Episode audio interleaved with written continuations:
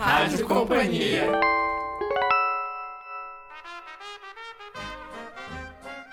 Bem-vindo à Rádio Companhia, o podcast da Companhia das Letras. Esse é o 13º programa em que a gente vai falar sobre um dos maiores autores japoneses da atualidade, Haruki Murakami. E para conversar sobre um dos meus autores favoritos, temos aqui Luara França, editora da Alfaguara, e também Rita tradutora e intérprete do japonês. Vamos lá? Rita, é, você estudou na USP? Desculpa, eu fiz um pouco de stalk no Facebook. Sim. Ah, tudo bem, eu faço isso com todo mundo. É, eu estudei. Eu comecei a estudar japonês, na verdade, no colegial. Aí eu entrei na USP em História e peguei umas matérias do japonês para ver hum. qual era e gostei muito mais fui para o japonês. Então eu fiz japonês na, na USP, aí eu mudei para letras japonês e eu passei um ano no Japão durante a graduação e depois fiz o mestrado lá é, durante três anos. E qual que é... Por que japonês? Então, eu, eu sempre gostei de estudar línguas, assim. Uhum. Aí eu estudava inglês, aí quando eu cheguei o inglês num ok, assim, que eu conseguia ler um livro, eu falei, ok, vamos para a próxima. Todo, as, meus avós falavam várias línguas, eu achava que era assim que as coisas funcionavam. Aí eu fui estudar francês e achei muito chato, porque era muito parecido. Eu ficava meio, pô, vou juntar esse dinheiro da aula, vou pra França, aprendo a falar, sabe? Vou ficar aqui sentada decorando esses negócios. E daí eu queria ver uma língua muito diferente para ver como, como é que funcionava, assim, se você pensava diferente com uma língua muito diferente, eu gostava da ideia dos ideogramas, tal. Eu fiquei meio entre o chinês e o japonês, a gente tem muito mais contato com o japonês, eu conheci uhum. umas coisas de mangá, tal, fui para esse lado. Mas era super hobby, assim. Eu fazia que nem, sei lá, faz aula de piano sem querer ser pianista. Daí a coisa foi indo, assim. Uhum. Então comecei muito pela língua mesmo e depois fui me interessando mais pela cultura. E, e, um, e Haruki Murakami na sua vida, como que entrou nisso? Então, eu na USP a gente só tinha contato com a literatura até a década de 50, assim, no máximo. Agora começou a aparecer mais coisa, né? Mas uhum. na literatura. Eles têm três anos para dar tudo do mundo, da literatura clássica, uhum. qualquer coisa. Então, no máximo, eles chegavam até Tanizaki, assim. Tá. E, e o Murakami foi a primeira coisa que eu tive contato de literatura contemporânea japonesa. Daí eu me encantei, assim. E eu tinha essa vontade de, até para conhecer o Japão mais atual. Então, uhum. foi um caminho para isso. E... Mas daí eu fui me interessando muito é, pela...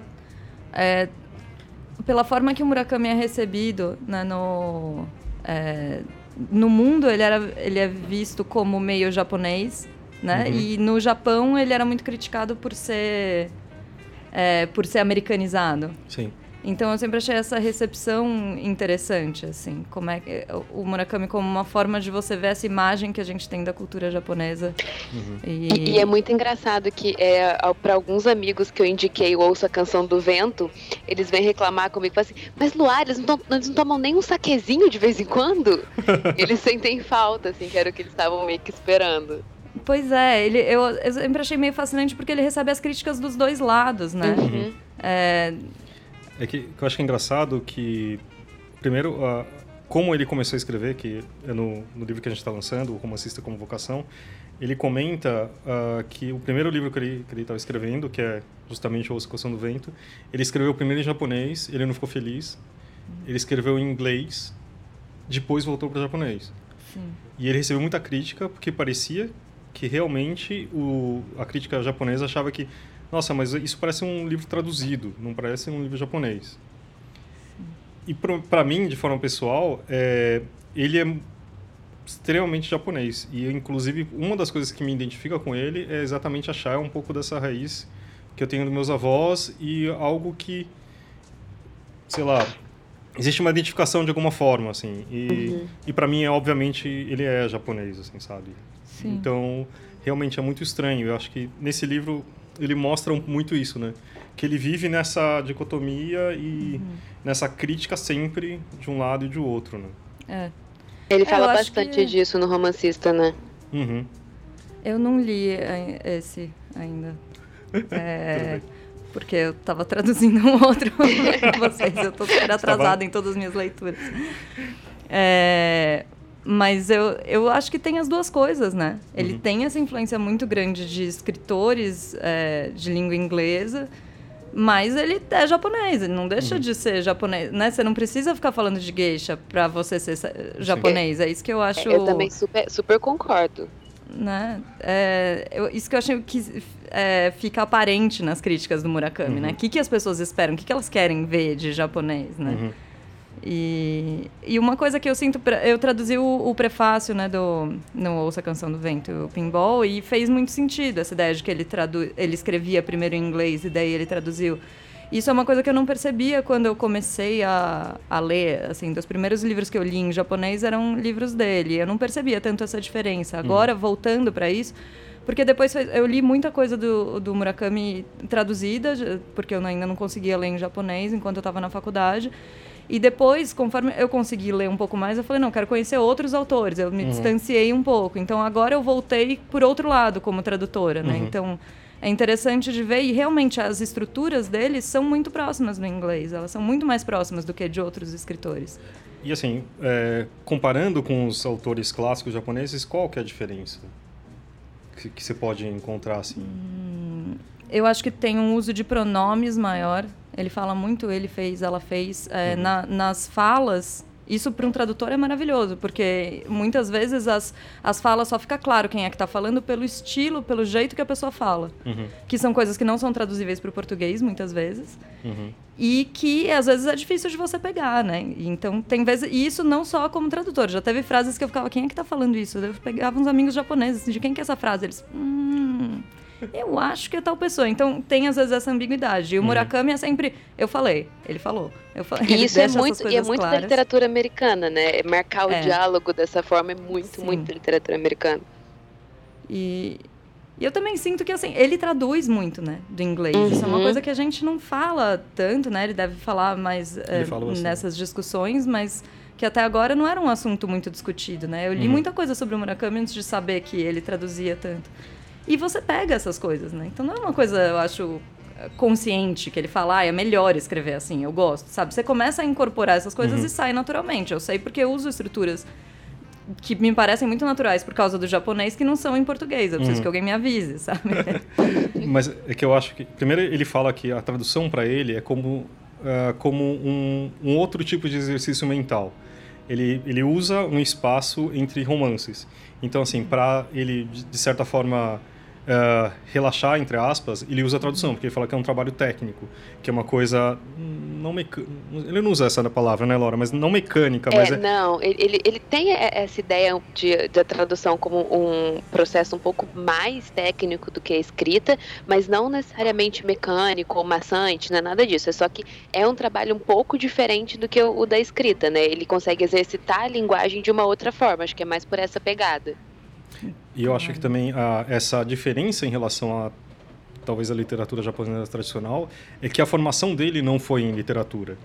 Ele, ele passa grande parte, ele comenta muito que ele leu muito como tudo que ele faz na vida, tipo, parece que ele lê, uhum. sabe? E o espaço ele, sei lá, trabalhava, ganhava vida, mas lia muito. Então, assim, e ele começou a escrever meio não, quase como meio acidental, né? Ele chegou, ah, um é. dia vou começar a escrever na mesa da cozinha. Uhum. E aí ele começa, então acho que não Sim. tem nada formal, assim, né? Tipo, que talvez na academia deve, deveria ter esse, esse, tipo de coisa. Né? É. é. Eu acho que é perfeitamente válido, né? Você não é obrigado a herda, ser herdeiro da, de da uma tradição, tradição literatura japonesa uhum. porque acontece de você nascer no Japão. Isso eu uhum. acho que é uhum. uma coisa que acontece muito com com culturas é, mais periféricas. Né? Assim, o Japão não é periférico, mas você nunca pega um escritor inglês ou americano e fica, ai, mas eu não sinto essa coisa inglesa na obra dele. Você deixa o cara em paz, escrevendo o que ele quer, sabe? Isso é uma coisa que tem muito na literatura japonesa que eu acho muito cansativa, assim. Toda coisa que... Eu acho que, claro que é interessante o papel da, assim, da literatura como, como uma ponte para você conhecer um outro, uma outra cultura, é sempre muito legal. Mas não dá para você começar a cobrar essas coisas, uhum. né? Eu vejo muita gente frustrada com os livros do Murakami, de outras pessoas que não não, não têm esses símbolos claros, assim. Uhum. E, por outro lado, às vezes vendo umas coisas japonesas em coisas que não são, né? Às vezes no livro do, nos livros do Murakami tem coisas tem essa coisa estranha, né? Tem um Sim. fantástico. E às vezes as pessoas jogam pro Japão coisas que não são. Tipo, ai, porque os japoneses são meio assim, não, esse narrador que é esquisito. não é tudo que é estranho nesse livro que é do Japão, né? Não, é que eu acho que tem essa, essa esse estereótipo que que tem muito que vem tipo da cultura japonesa que é mais espalhada, que é mangá, anime, etc. Que são uhum. essas coisas fantásticas, entre aspas. Então, tipo, sei lá, monstros voadores e pokémons, sei lá. E, na verdade, não é bem isso, né? Eu acho que na, na, na, na literatura tradicional não é isso, né? Eu acho que tem um ar de mistério, assim. Quando você falou de Tanizaki há pouco, eu lembrei um pouco disso. Existe um... Tudo não é muito falado, né? Assim, de, uhum. de forma clara. Mas isso acho que é mais de um jeito japonês do que uma cultura, não sei se isso é diferente, mas assim, e talvez isso seja uma ligação e para mim isso que é o mais japonês do Murakami é de você sempre uh, você não fala assim ah tipo encontrei a pessoa não sei onde entendeu você sempre tem uma uma coisa um, um tanto indireta uhum. uma imagem que forma e sendo alguma coisa metafórico que pode ser uma coisa fantástica mas isso eu acho que é o único ponto em comum, assim, com, talvez uhum. com esses mais tradicionais. Mas aí tem uma coisa completamente dele que eu acho que chega a ser universal, por isso que eu acho que o Murakami faz sucesso em vários lugares. Não é porque você tem, fala assim, ah, eu vou ver, tipo, sei lá, uh, esqueci o nome do cineasta japonês, do Kurosawa. Aqui você fala assim, ah, eu quero ver um filme de cinema japonês, quer ver um filme bom, uhum. entendeu? Ou qualquer outra Sim. cultura. E dele, acho que é isso, né? A identificação é mais com o estranho das pessoas serem estranhas e tímidas e etc, né? Não sei. É... E, e, eu gosto um pouco disso que ele faz, que, que é que para mim é uma coisa que é bem característica dele, que é como ele, ele constrói esses personagens tímidos e solitários de um jeito muito bacana, porque é uma coisa difícil de fazer, porque não são personagens que falam muito, e são personagens que têm uma linha de raciocínio um pouco mais diferente, e ele faz isso muito bem. E eu acho que isso é uma característica muito dele, assim, que eu acho bacana. É, vou ler agora um trecho do Romancista como Vocação, que é o livro que a gente acabou de lançar, e é um capítulo que chama Sobre Originalidade. Ele começa assim: O que é originalidade? Essa pergunta é muito difícil de ser respondida. O que é originalidade para uma obra de arte? Quais são os requisitos necessários para que uma obra seja original? Quanto mais buscarmos a resposta clara e direta para essa questão, mais confusos ficaremos.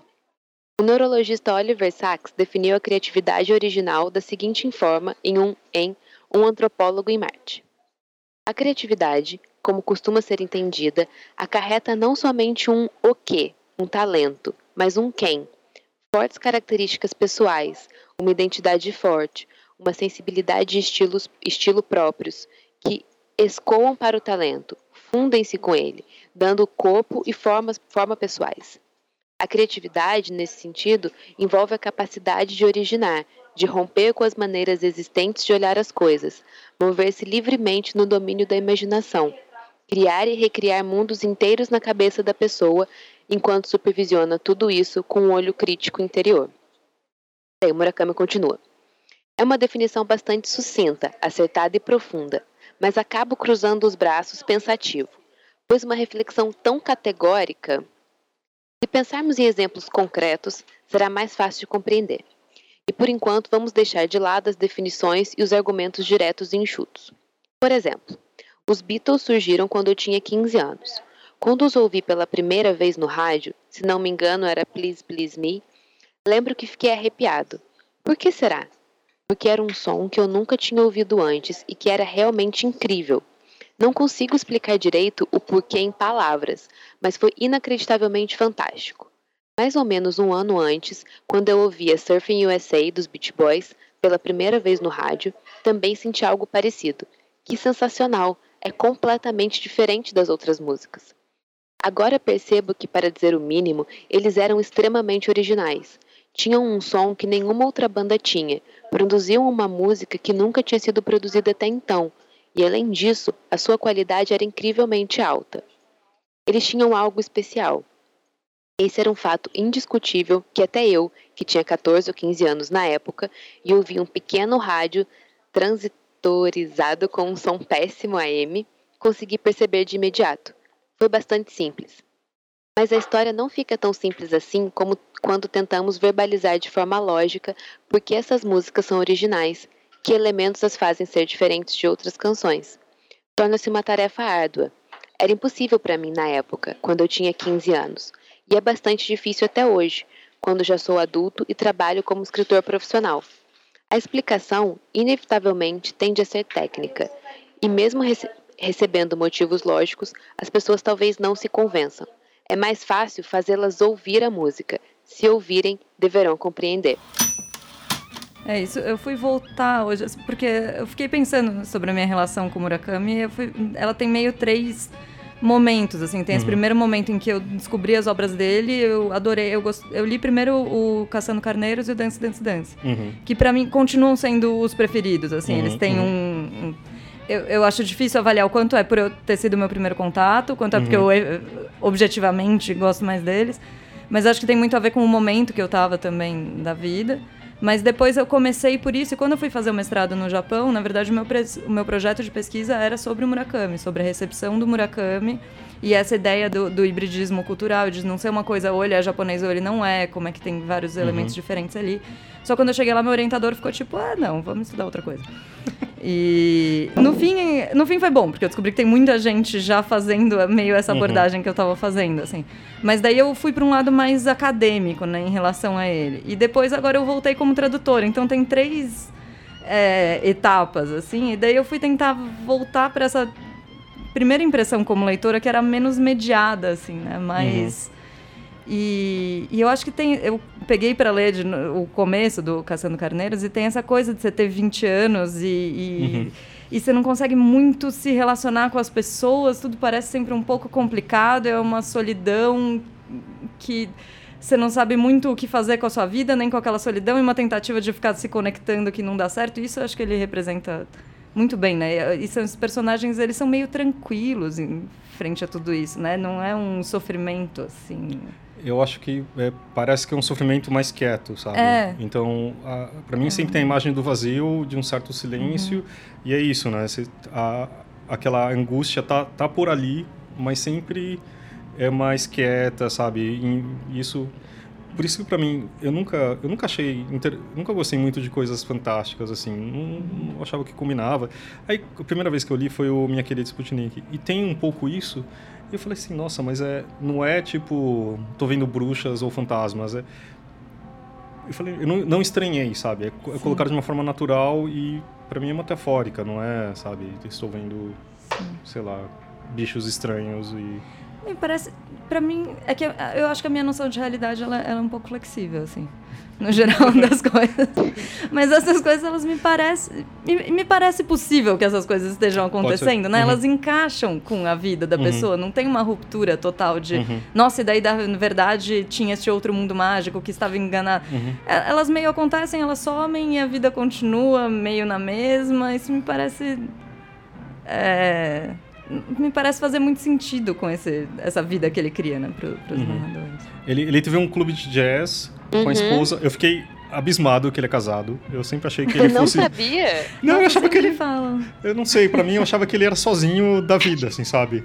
Ele era um dos personagens. Né? É, não, não, e assim, tinha uma parte que eu achei assustadora, que eu tava lendo, eu tava lendo romancista, e eu falei assim, meu, isso é de um livro, não é possível, essa coisa de abrir um bar, eu não lembro que livro que é. Mas tinha uma coisa do bar, que ele tem que ficar trabalhando, trabalhando, e aí ele vai pra faculdade, escreve um livro. E falei assim, nossa, não, eu tô lendo um livro que eu já li, né? Mas na verdade é a vida dele. Você lembra de que livro é esse, Laura? Mas é, ele trabalha num bar ou ele vai sempre num bar? Porque eu, todos esses pode da trilogia do rato, ele tá indo sempre no bar, né? É. Eu acho que é, pode ser isso que você tá. Ele é, então... vai, ele conversa com o barman e fica, tem uma amizade e tal. Aí tem, sempre comenta das músicas, etc. É, eu acho que é da, dessa trilogia do rato que você tá falando.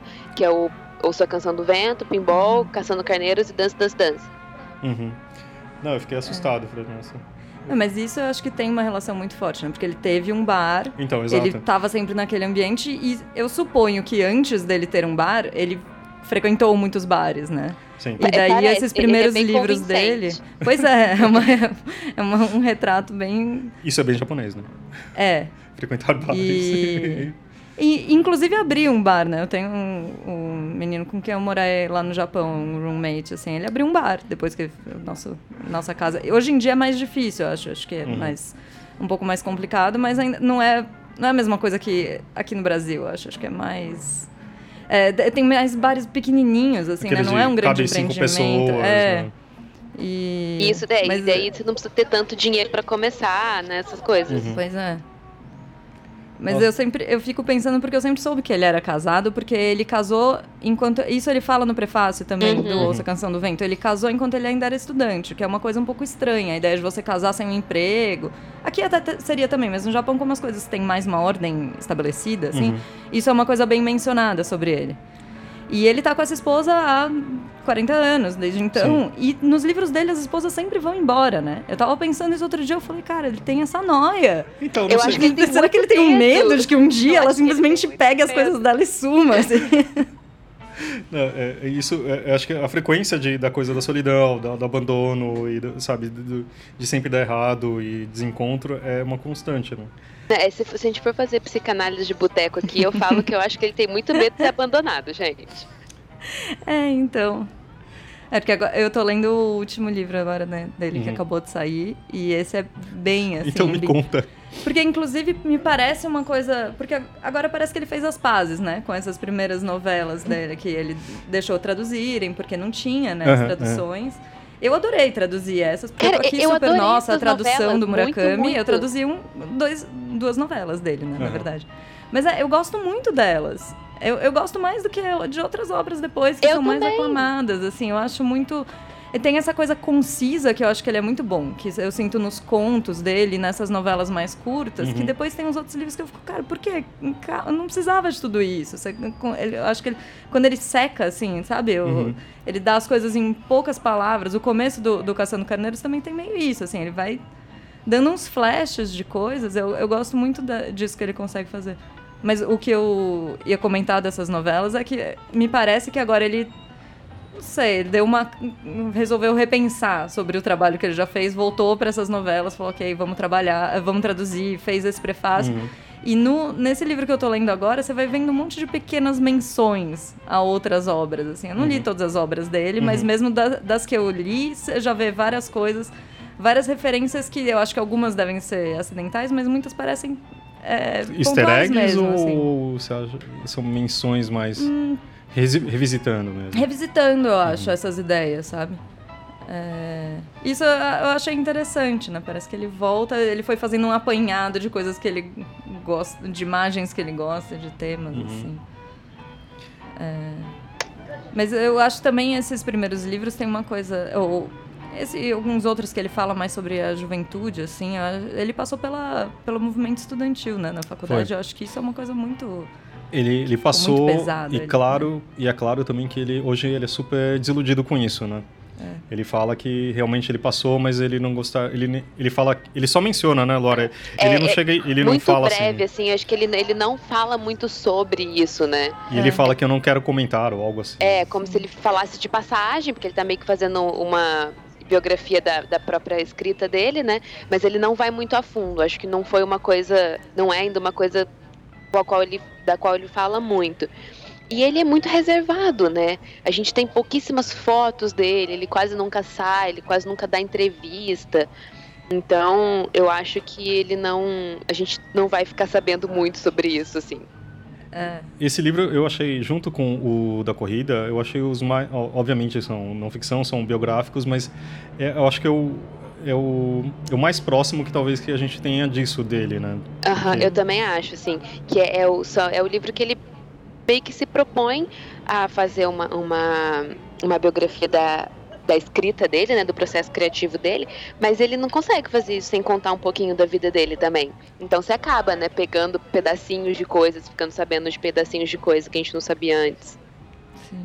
Mas ao mesmo tempo eu acho muito legal porque ele mostra exatamente o, o assim, o jeito meio japonês de tudo ele pede desculpa. Ele fala assim: "Ah, ele, ele parece que ele pede desculpa do sucesso dele ou do que assim esse livro é para falar um pouco de, do, de como ser um romancista etc e ele fala assim ah tipo ah mas é, isso só serve para mim, é, sabe? Ah, desculpa se eu soar pretencioso, sabe? É muito, muito japonês, assim, impressionante. É. E, e quando ele, quando ele fala isso, eu, eu, sinto muito, eu tenho muita sensação lendo que ele tá falando com quem realmente quer escrever. Ele tá fazendo uma coisa tipo, gente, vamos fazer uma coisa bacana que todo mundo que tem vontade, vamos escrever, porque dá para fazer, sabe? Eu gosto uhum. disso, de, dele meio que abrir a porta e falar, vem, vem escrever também. E, e como ele é extremamente metódico, né? Sim. É impressionante, né? Acho que você não. Sim. A Rita só é, tava falando mas sim, já... mas não. Não, mas é, eu tem muitas coisas que estão nesse livro que eu acho que ele já falou em uhum. outros pedaços, né? Porque uhum. eu, eu, li muitas entrevistas, inclusive eu parei de ler essas coisas porque quando eu vi, quando eu tava fazendo um projeto de pesquisa para pesquisar uhum. ele e tal, uma hora eu vi que eu tava comprando a narrativa dele mesmo sobre ah, ele, sabe? Por isso que eu, eu parei, agora eu me interesso para ler, assim, inclusive como tradutor, eu acho que é legal ver o que que ele tá pensando uhum. quando ele tá escrevendo, né? Mas, mas é que bastante dessas coisas dele ser metódico, das horas que ele dorme, acorda e corre, não sei o que, essas uhum. coisas eu já, já vi. Acho que eu já li trechos também desses livros. O, esse eu, eu comecei a ler agora em, em japonês, a, a Eunice me mandou. Uhum. E. Só que daí eu, eu parei porque eu estava trabalhando muito na outra tradução, agora eu quero voltar. E... Mas, mas você comentou na, nas primeiras obras da questão da edição, de, de enxugar. Uhum. Ele mostra muito isso, né? Diz que ele chega, ele escreve ele faz, escreve cinco horas por dia, talvez, não lembro Sim. os números, de tal hora a tal hora, assim, sempre do mesmo jeito e, sei lá, 10 páginas por dia. É, são 10 páginas de Genkoyoshi, né, de, do, do, de manuscrito, né? Isso, de manuscrito. Aí, é que, acho que no começo foi assim, né, do, do, da, do Seu Canção do Vento. Depois ele chegou, terminou, Aí ele fica, sabe, ele tem todo um processo, uma semana parado, depois ele volta, ele reescreve tudo para enxugar, etc, sabe? Ele, ele tem um processo de edição assim impressionante. Eu não sei se eu queria ser editor desse cara.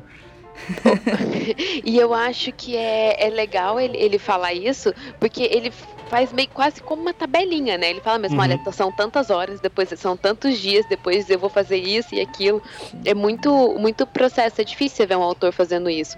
E também é muito difícil você ver um autor falando que é, edita sim o texto, que ele não sai pronto, que tem que ir com calma, e você tem que reler e refazer.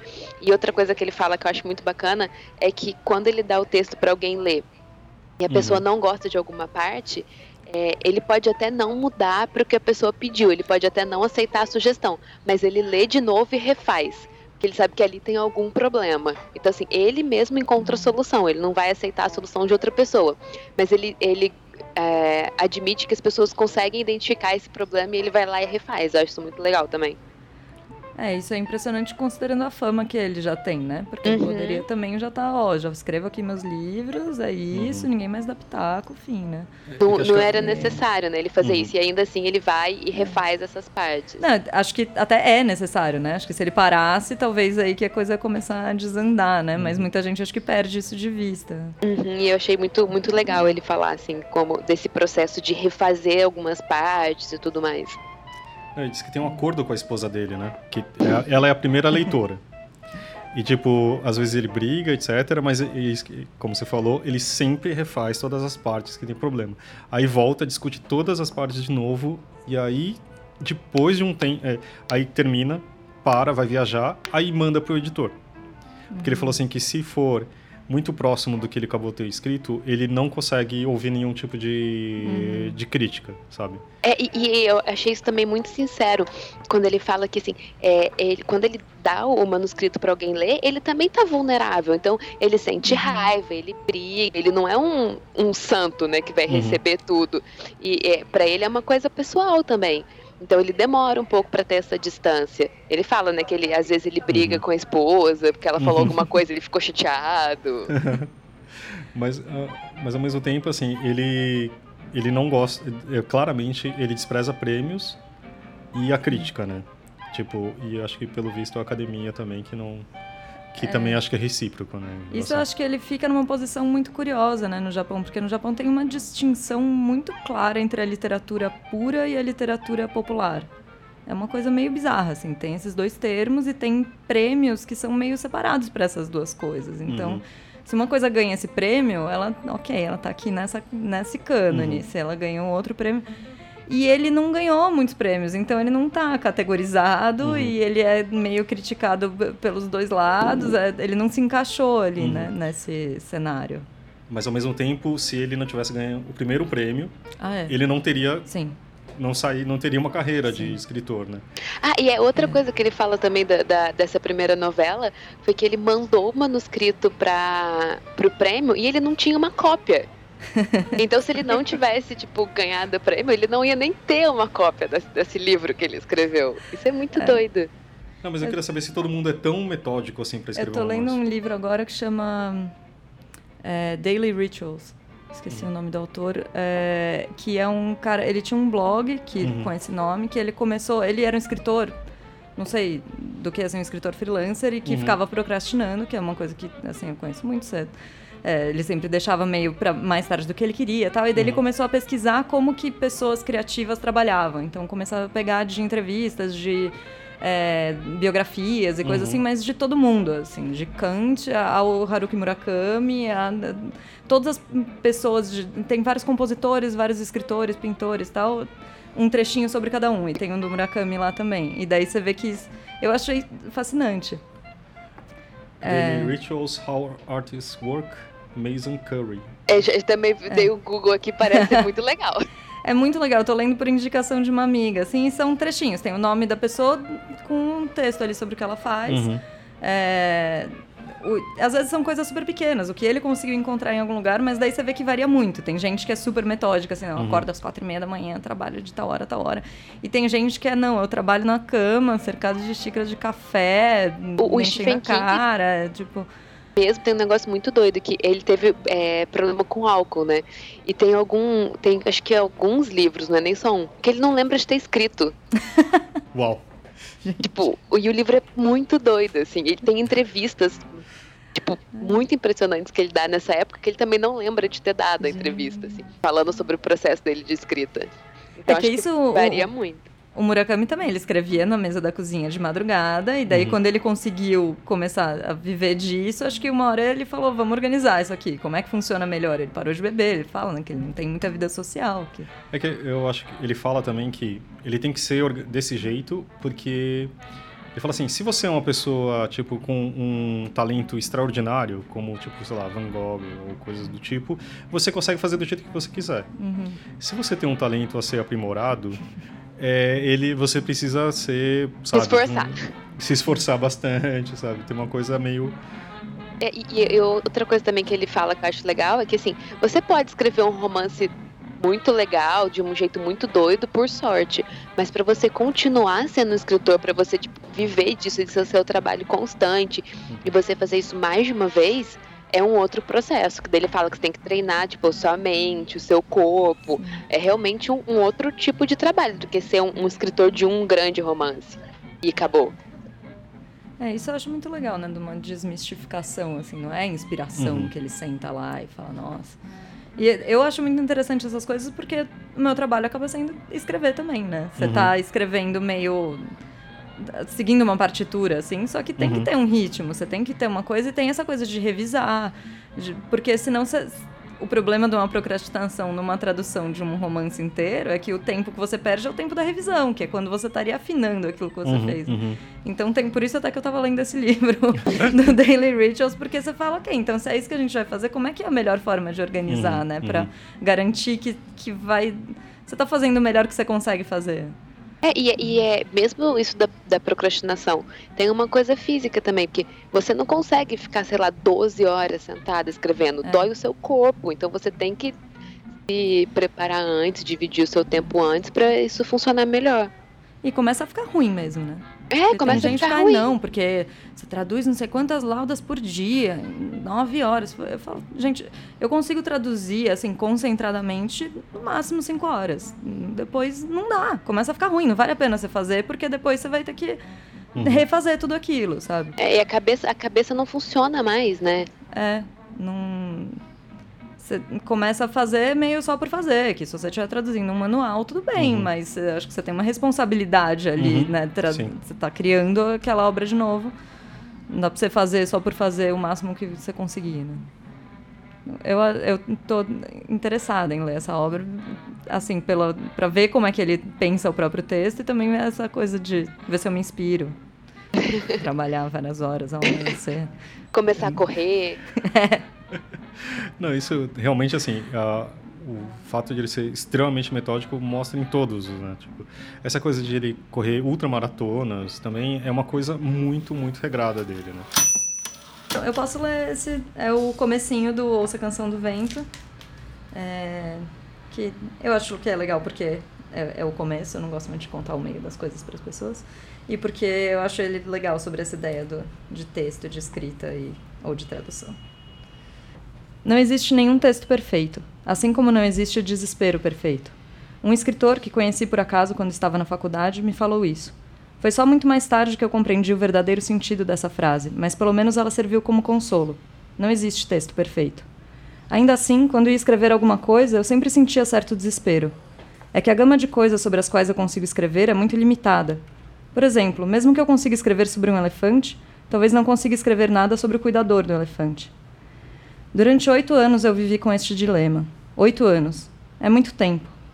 É claro que, se você partir do princípio de que em qualquer coisa há sempre algo novo para aprender, envelhecer não é tão ruim assim. Ou pelo menos é o que dizem. Desde os meus 20 anos venho me esforçando para viver assim. Por conta disso, levei muitos golpes dolorosos, fui enganado e mal compreendido incontáveis vezes, mas, ao mesmo tempo, passei por várias experiências estranhas. Todo tipo de gente apareceu na minha frente, me contou histórias e depois passou por cima de mim como quem atravessa uma ponte com passos firmes, sem nunca mais voltar. Durante todo esse tempo eu continuei calado, nunca contei história nenhuma. E assim, cheguei ao último dos meus 20 anos. Agora, acho que é a hora de contar a minha história. Nenhuma questão está resolvida, é claro. E talvez, quando eu terminar de contar tudo, ainda continue exatamente igual ao que era. Porque, no final das contas, escrever não é uma forma de curar a si mesmo. É apenas um pequeno esforço em direção a essa cura. Mas é dificílimo escrever com sinceridade. Quanto mais eu me esforço para ser sincero, mais rápido as palavras certas desaparecem, mergulhando na escuridão. Não digo isso para me justificar. Pelo menos o que escrevo aqui é o melhor que posso fazer no momento. Não há mais nada a acrescentar. Mesmo assim, não posso deixar de pensar que, se tudo der certo, talvez um dia, daqui a muito tempo, daqui a anos ou décadas, eu perceba que fui salvo. Então o elefante voltará para a savana e eu começarei a narrar o mundo com palavras mais belas. Ai, sabe uma coisa que eu sempre tive vontade de saber? Hum. Se ele cozinha igual os personagens. eu queria muito saber se ele sabe cozinhar, gente. Eu queria muito. E ele não fala isso em lugar nenhum. Eu fico muito curiosa. Mas ele cozinhava no bar. Mas é, né, isso ele fala. Mas não sei se ele cozinhava, tipo, petiscos. É, ele fazia um cozinhava, sanduíche. Cozinhava, sabe? Assim. E os, ah, mas... os personagens dele fazem, tipo, receitas que são muito legais. Então, assim, eu fico curiosa. Não, e, o que eu me lembro, é, parece meio metódico, né? Ele, ele conta todo o processo, desde, sei lá, limpar a mesa e tal, e até, sei lá, quando o prato tiver feito, não sei. As receitas que eu lembro dele eram assim, e me davam fome. Eu acho que ele deve. Eu... Assim, me parece que ele cozinha um trivial variado, né? Não é um uhum. talento, uhum. assim. É, mas, mas eu, eu queria ter essa imagem dele. Ah, acabei de escrever aqui minhas 10 páginas do dia, daí agora eu vou lá e vou fazer um peixe com não sei o quê é isso que eu fico imaginando. É, e a gente tem, é, você tem, teve aquela ideia, né? Eu, a, gente, a vai... gente, ainda vai fazer. Eu, eu tenho fé nisso, vai, vai sair. Que é uma. Conta pra gente. É... Pode registrar no ar e falar que já, já existe essa ideia. Já tem essa ideia. É porque a gente não tem um harukimurakami.com.br, né? Então a ideia era a gente fazer isso e fazer um site com mais coisas do que só uma biografia dele ou qualquer coisa assim. Ter isso também, mas ter é, todas as músicas que ele citou nos livros, com link para você ouvir, com link para as letras, os livros que ele traduziu para o japonês, é, as receitas que aparecem no livro, no, nos livros dele, né, que os personagens fazem. É uma coisa mais assim, é, como se fosse uma imersão no mundo geral que ele cria e não só no, naquele romance que você leu, sabe? Ah, isso é, de colocar as, as comidas e, as, e os livros que ele traduziu, eu achei muito legal também. Porque Uhum. da- das músicas tem essa coisa, rola uma obsessão entre os fãs, né? É. Tudo que ele menciona, o pessoal bota lá na Wikipédia. E ele acabou de tem, colocar também uma lista no Spotify falando de todos os Ele mesmo? Ele, ele mesmo, se eu não me engano. É, eu vou colocar o link aqui. Ah, legal. que, E tipo, tem, acho a- que é, de ele tem aquele a- amigo. O que, que, que ele é de orquestra? Que escreveram. Eles escreveram um livro juntos agora sobre isso. Absolutely on Music. Peraí que eu tô dando um, um Google aqui. É. Isso eu não sei. Seiji Ozawa. Ah, é um puta maestro, não é isso? E- Maestro. Obrigada. Era essa a palavra que eu tava querendo. E, e eles eh, conversaram, né, sobre música e a importância da música tanto para para a obra do Murakami quanto tipo para a vida dele e tal. Uhum. Saiu nos Estados Unidos, acho que no fim do ano passado. É outra Enfim, eu esqueci preciso- porque que eu tava falando disso. Por causa das músicas do site, eu acho.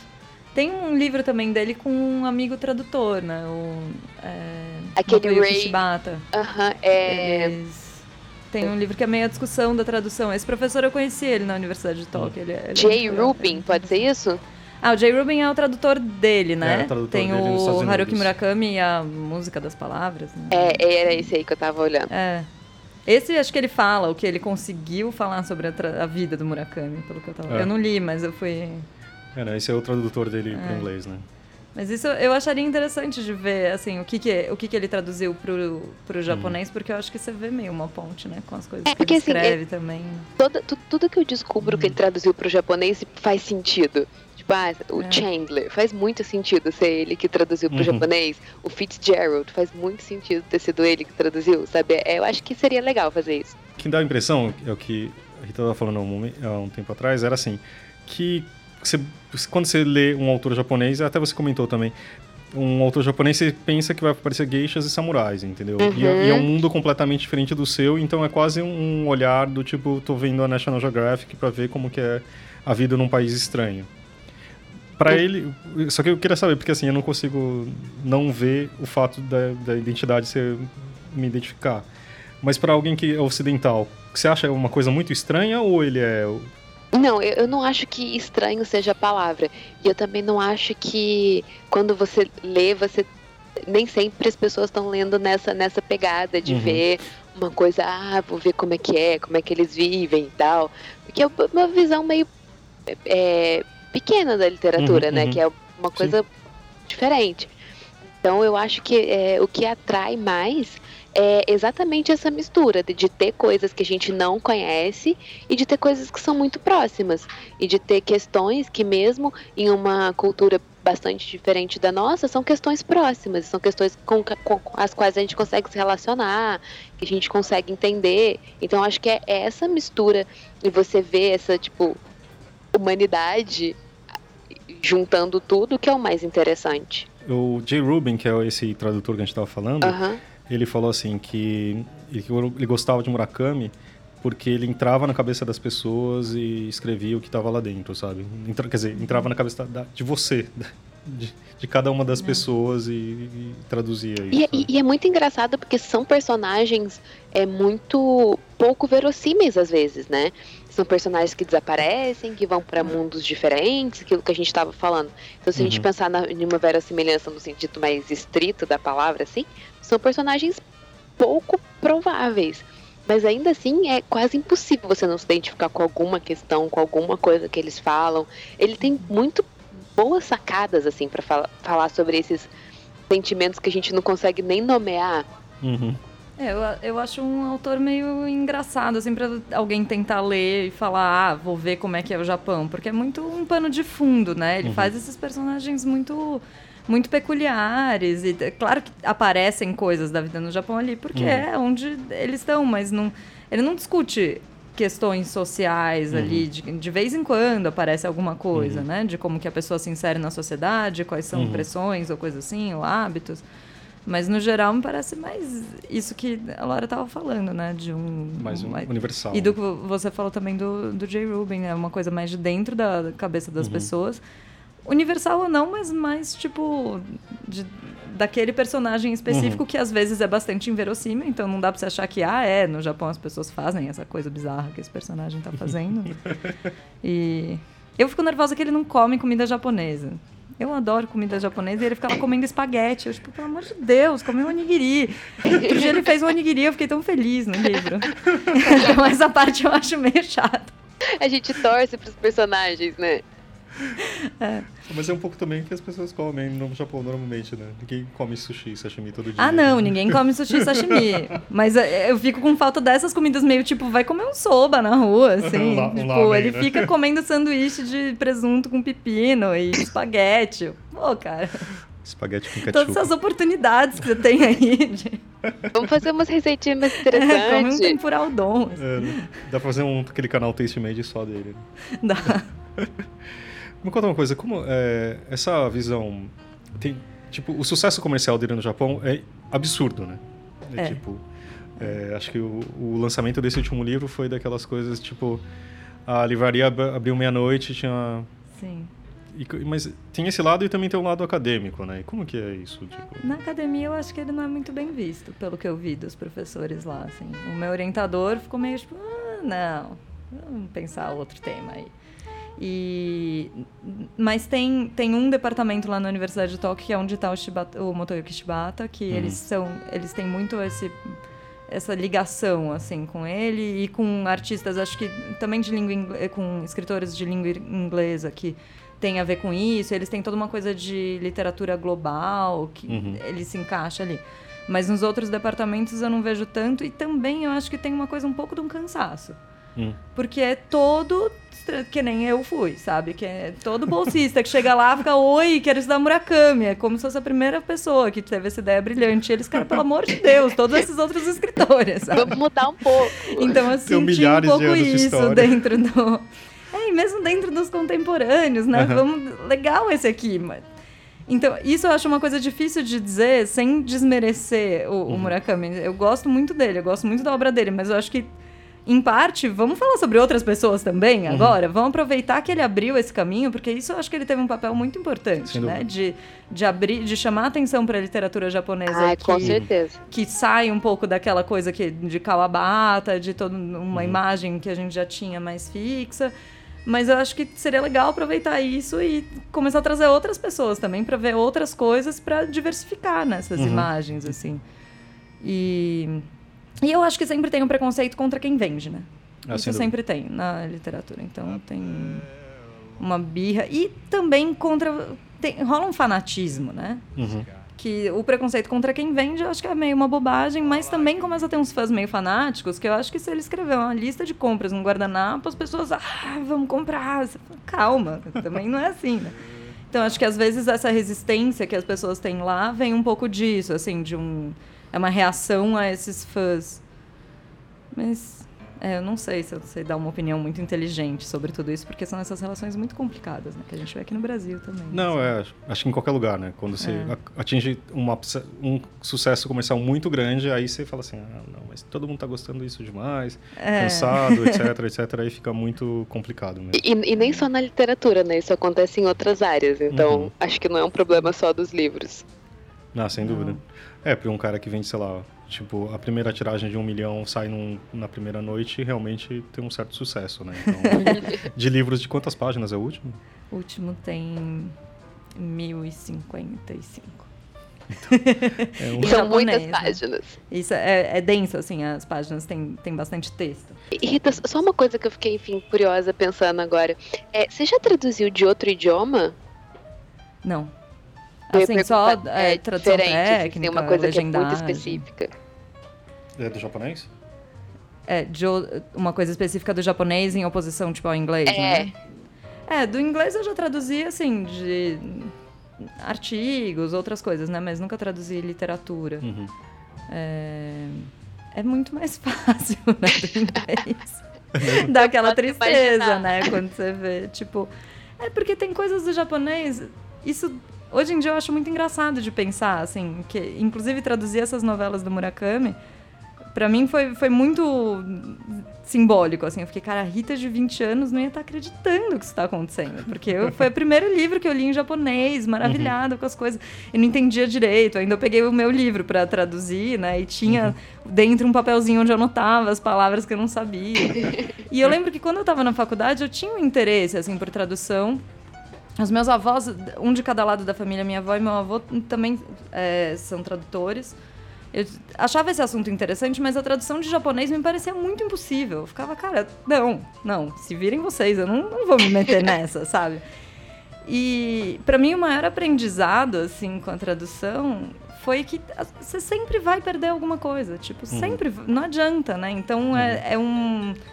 É um treino de ir aceitando, assim, essas perdas, sabe? De ir tentando descobrir o que, que você quer priorizar ali. O que, que uhum. você faz mais questão de manter em detrimento de outras coisas, porque não adianta, as línguas não são paralelas, né? Uhum. E isso eu acho que acontece em qualquer língua, mas no japonês é muito. Eu acho que o japonês ele tem muitas maneiras de dizer a mesma coisa. Muitas maneiras diferentes. Você pega um verbo para comer, você tem. Dá pra você falar coloquialmente ou mais polidamente, dá pra você colocar, tipo, você erguendo seu interlocutor ou sendo humilde. Eu, e essas coisas, não, se você tentar passar tudo isso para o português, vai ficar num texto muito esquisito, né? Uhum. Então, no começo, as primeiras coisas que eu traduzia, eu ia ficando desesperada. como assim? Isso aqui não Porque tá passando, isso aqui adjetivar não... muito, talvez... Nem tem como, né? Mas às vezes você tem que adjetivar e... Que, que era um verbo, você vira, sei lá, um, é, uma frase enorme. Sim. E tem vezes que simplesmente não tem mesmo, né? Uhum. Tem até jogos, assim, de às vezes tem um personagem que quando ele não sabe uma palavra, ele fala a palavra e ela tá escrita no silabário e não em ideograma. Uhum. Porque ele tá falando só o som. Ele não conhece a palavra, então não tem o ideograma. Quer dizer, ele não, não conhece tem como o, ser o kanji, o ideograma. É. Então, tem esse tipo de coisa, sabe? Que dependendo da obra que você está traduzindo, acho que até você pode colocar uma nota, você pode colocar alguma coisa. Uhum. Se é um, um livro que pede esse tipo de coisa, mas num livro como o do Murakami, eu acho que você não vai ficar é, tentando explicar todas essas coisas. Você tenta passar isso de algum jeito naquela fala do personagem, mas essas coisas tem muito que se perde mesmo. Né? É, e mesmo porque se você tentar explicar tudo, se você fizer uma frase enorme para falar uma, uma, frase que no, no original era muito curta, você pode ganhar de um lado que é explicar para o leitor, ele não vai ter dúvida nenhuma, mas você perde completamente a sutileza, que era é, o que o leitor original sentiria, né? Que foi um conhecimento que ele obteve de forma sutil e não que foi jogado na cara dele com uhum. 800 palavras. É verdade. E é o processo ao contrário do que o Murakami fala, que é sempre enxugar o texto ainda. Pois é. Né? E isso eu acho que é uma coisa, porque como a gente aprende, é, quem aprendeu japonês é, depois de grande, você aprende de uma forma muito racional, né? E uhum. na, na faculdade, quando você está aprendendo, todos os exercícios que você faz de tradução é uma tradução para mostrar que você compreendeu todas as nuances daquela frase. Então, né, uma tradução muito engessada uhum. e pouco natural para o português, né, que você faz em prova, traduz essa frase aqui, uhum. você coloca ali tudo que você quer explicar, que você sabe o que, que quer dizer aquela estruturinha uhum. e tal. E, e, isso é acho que é uma coisa que a gente tem que se desfazer disso na tradução, né? Você tem uhum. que começar a tentar desengessar um pouco. Uhum. E isso é uma coisa que eu tenho tentado me policiar. Que no, nas traduções em inglês, tem muita gente que fica, ah, eu gosto mais de ler em inglês, em inglês é mais fluido. O inglês eles editam um monte de coisa. Eles tiram coisa, eles botam Cortam piada. Parágrafo. Eu fico passada olhando. E daí volta e meia alguém fala na, na tradução até, assim, uhum. não é culpa do, dos editores, né? Mas acho que até com a Loara eu já tive essas discussões, tipo, ah, isso aqui é assim mesmo, porque no inglês tá desse outro jeito, e é melhor. Fala, é, é melhor, mas também não é o que tá no original. É outra coisa. É, mas daí eu acho que você tem que achar um, um, equilíbrio, né? De uma coisa de tentar manter essas coisas do original, mas também não tentar manter tanto que fica. Você tem que pensar quem é que tá falando aquilo, né? uhum. né? Se aquilo faz sentido para aquele personagem. Quer dizer, uma adaptação, né? A tradução também passa por isso, né? Ah, você... é, passa. É, não adianta você fingir que não, né? Uhum. É. Isso que eu vejo que eu, aos 20 anos, ficava.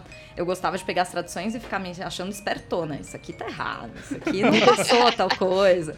Agora eu morro de medo que alguém faça isso com as minhas traduções, porque sempre. Se, se você quiser fazer isso, você sempre acha, né? É ah, uma claro, questão que são, de. É, são escolhas, né? É, porque não é que tá errado, é uhum. que você tem que escolher, né? Eu acho que é o, o Paulo Henriques Brito, eu não lembro agora se é ele ou se é um outro tradutor, assim, desses muito, muito famosos e fala que é importante você passar para o leitor do português a mesma sensação que o leitor da, da, do idioma original sentiu lendo aquilo. E às vezes você vai fazer isso com uma frase um pouco maior, às vezes você vai fazer isso com uma frase um pouco menor, com palavras um pouco diferentes. Mas que é interessante que as duas pessoas nesses dois lugares diferentes sintam a, meio que a mesma coisa ao ler o livro, né? É. Mas mesmo isso, isso já foi. Teve uma hora que eu falei, ah, é isso.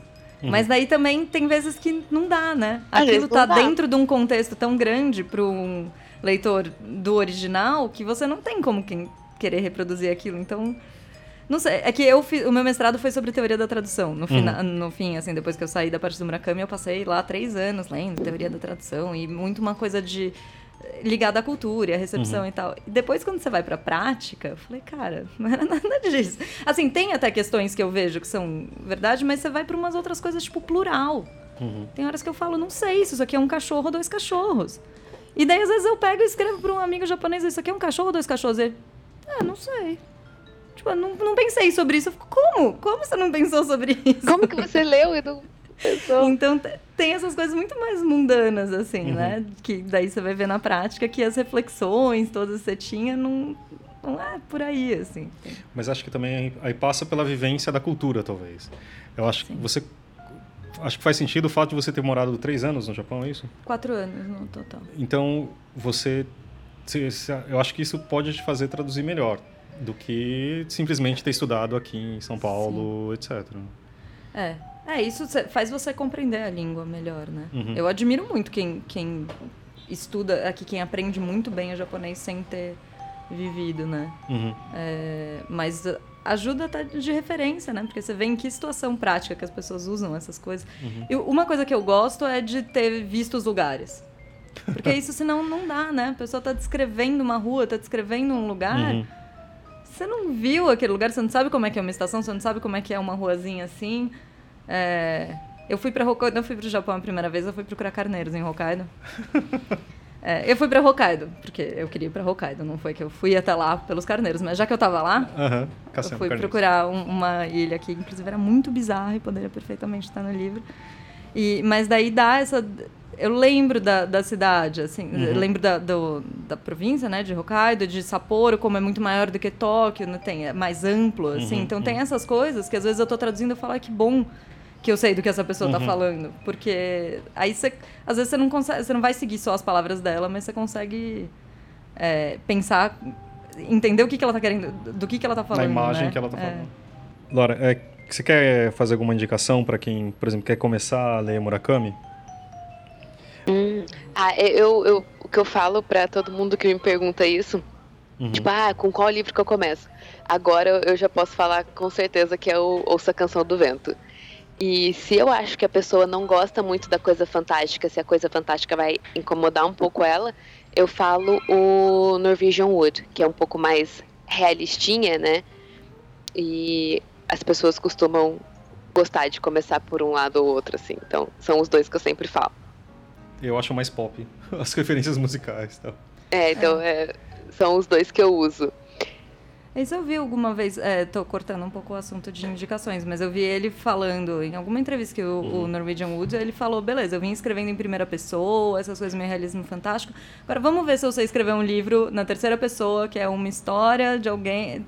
E daí ele testou, e daí o negócio explodiu, ele, ok, consigo. E daí ele okay, voltou a fazer o que ele fazia.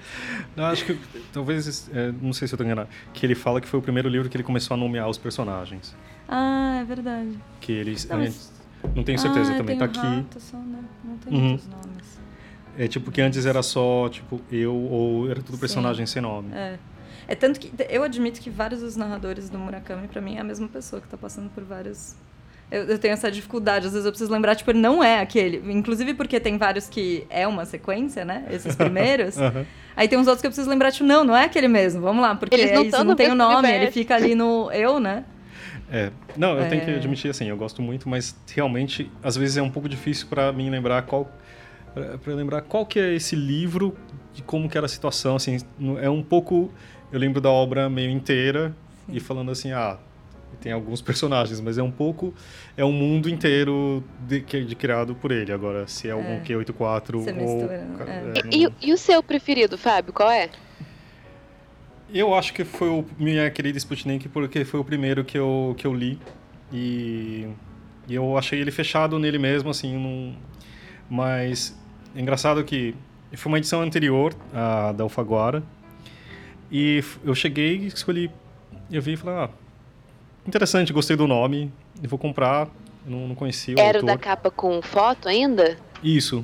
Era, do da- Objetivo até, eu acho. Era? Acho que era Objetiva, não era nem Alfaguara ainda.